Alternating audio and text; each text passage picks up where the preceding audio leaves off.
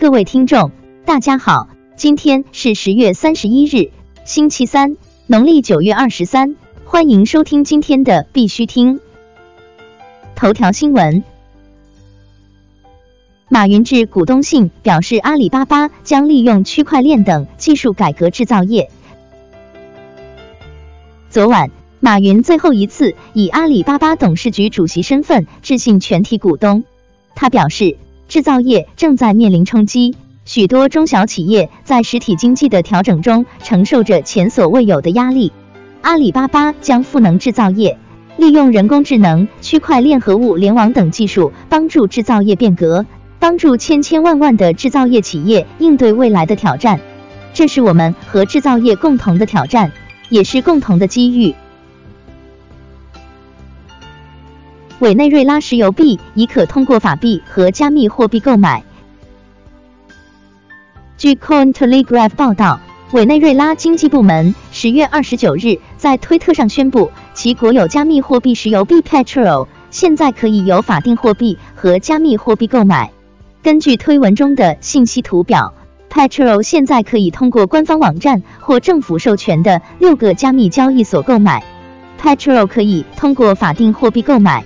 包括人民币、欧元和美元，或者通过 BTC、LTC、ETH 和 Dash，由已经在 Petrol 官方网站上注册并通过验证程序的法人和个人购买。国内新闻：币安赵长鹏作为区块链行业代表出席福布斯全球 CEO 论坛。十月三十日。第十八届福布斯全球 CEO 会议在泰国曼谷举行，币安 CEO 赵长鹏作为区块链行业代表出席会议，并就区块链与投资等问题展开讨论。同时，他还指出，区块链技术仍然在很早期的阶段，但区块链已经在改变企业结构和管理，提高企业效率，未来会对企业组织带来更多裂变，并以币安发展为例。解释了区块链如何在组织结构里发挥巨大的作用。北京互联网法院第一案昨日正式开庭，利用区块链取证存证技术。据北京日报十月三十日报道，北京互联网法院受理的第一案抖音短视频速火拍小视频著作权权属侵权纠纷昨日正式开庭。该案使用了区块链取证存证技术。据悉，该案在侵权取证中，由第三方平台北京中金天平进行了区块链取证存证。上午的庭审中，网络法庭的大屏幕上便播放了原告提交的由区块链技术抓取的视频证据。全国多地推出区块链产业基金，总规模将近四百亿。随着区块链技术的不断拓展，各地政府纷纷推出区块链产业基金，招引区块链企业。目前，至少八个省市地区推出了产业基金，包括深圳区块链创投基金、北京区块链生态投资资金、杭州雄安全球区块链创新资金等，总规模将近四百亿元。区块链近百品牌商标被上海联合公司抢注。据鸵鸟区块链消息，上海联合网络科技公司近期申请注册一百零九个商标，其中包括一些当下热门的财经媒体和自媒体，如第一区块链、羊驼区块链、一本区块链、链象财经和币圈早知道等。联合网络科技公司旗下主要产品为币快报。币圈微信币因被指抄袭微信，腾讯起诉并索赔一千万。因认为必应 Injet 全面抄袭微信，腾讯科技深圳有限公司、深圳市腾讯计算机系统有限公司以不正当竞争纠纷为由，将必应软件开发商 Chips Limited 及运营商北京风起云飞科技有限公司诉至法院。腾讯方面要求判令 Chips Limited 停止侵权行为。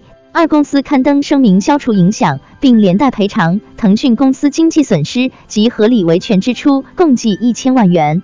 日前海淀法院受理了此案此案正在进一步审理中。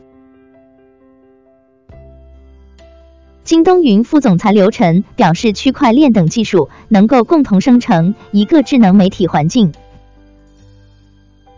据人民网消息近日京东云副总裁刘晨在二零一八“一带一路”媒体合作论坛中表示，AI、大数据、云、区块链等技术共同生成一个智能媒体环境，能够进一步提升媒体用户的体验。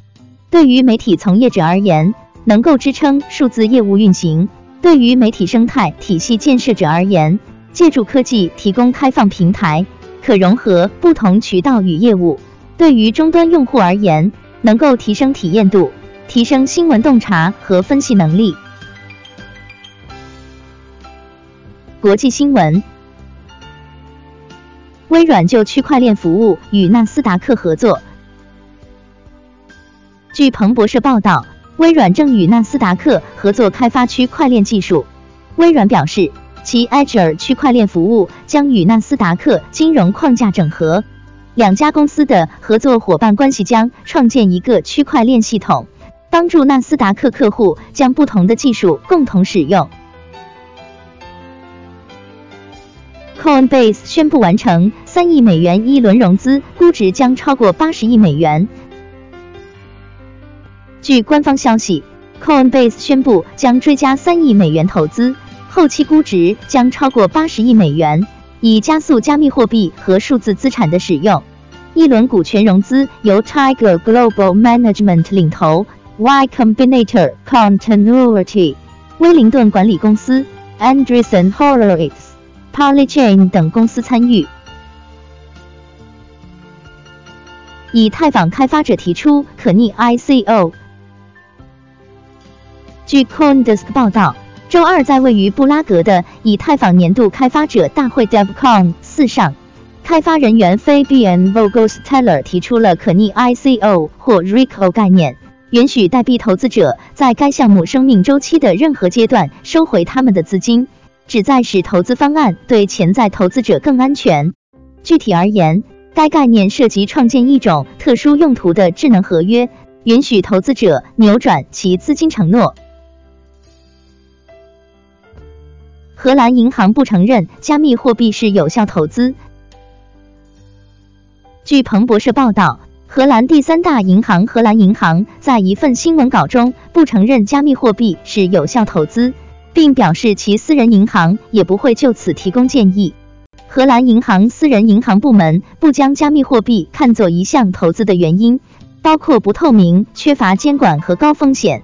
不过，荷兰银行并不排除，如果相关法规和透明度得到满足，加密货币在未来会发展成为一项有效的投资形式的可能。美国银行获得了一项存储加密密钥设备的专利。据 CoinDesk 报道，美国专利商标局周二向美国银行颁发了一项存储加密货币密钥设备的专利。该银行概述了一种用于存储私人密钥，比如区块链平台上使用的密钥的强化存储设备。目前，大多数密钥都存储在本地保护，而不是密码。因此，美国银行表示需要一种用于存储私人加密密钥的安全装置，可以降低用户私钥被盗的风险。今天的必须听新闻播报就到这里。更多信息，敬请关注我们的微信公众号“必须听”。感谢各位听众的支持，祝大家度过美好的一天，明天见。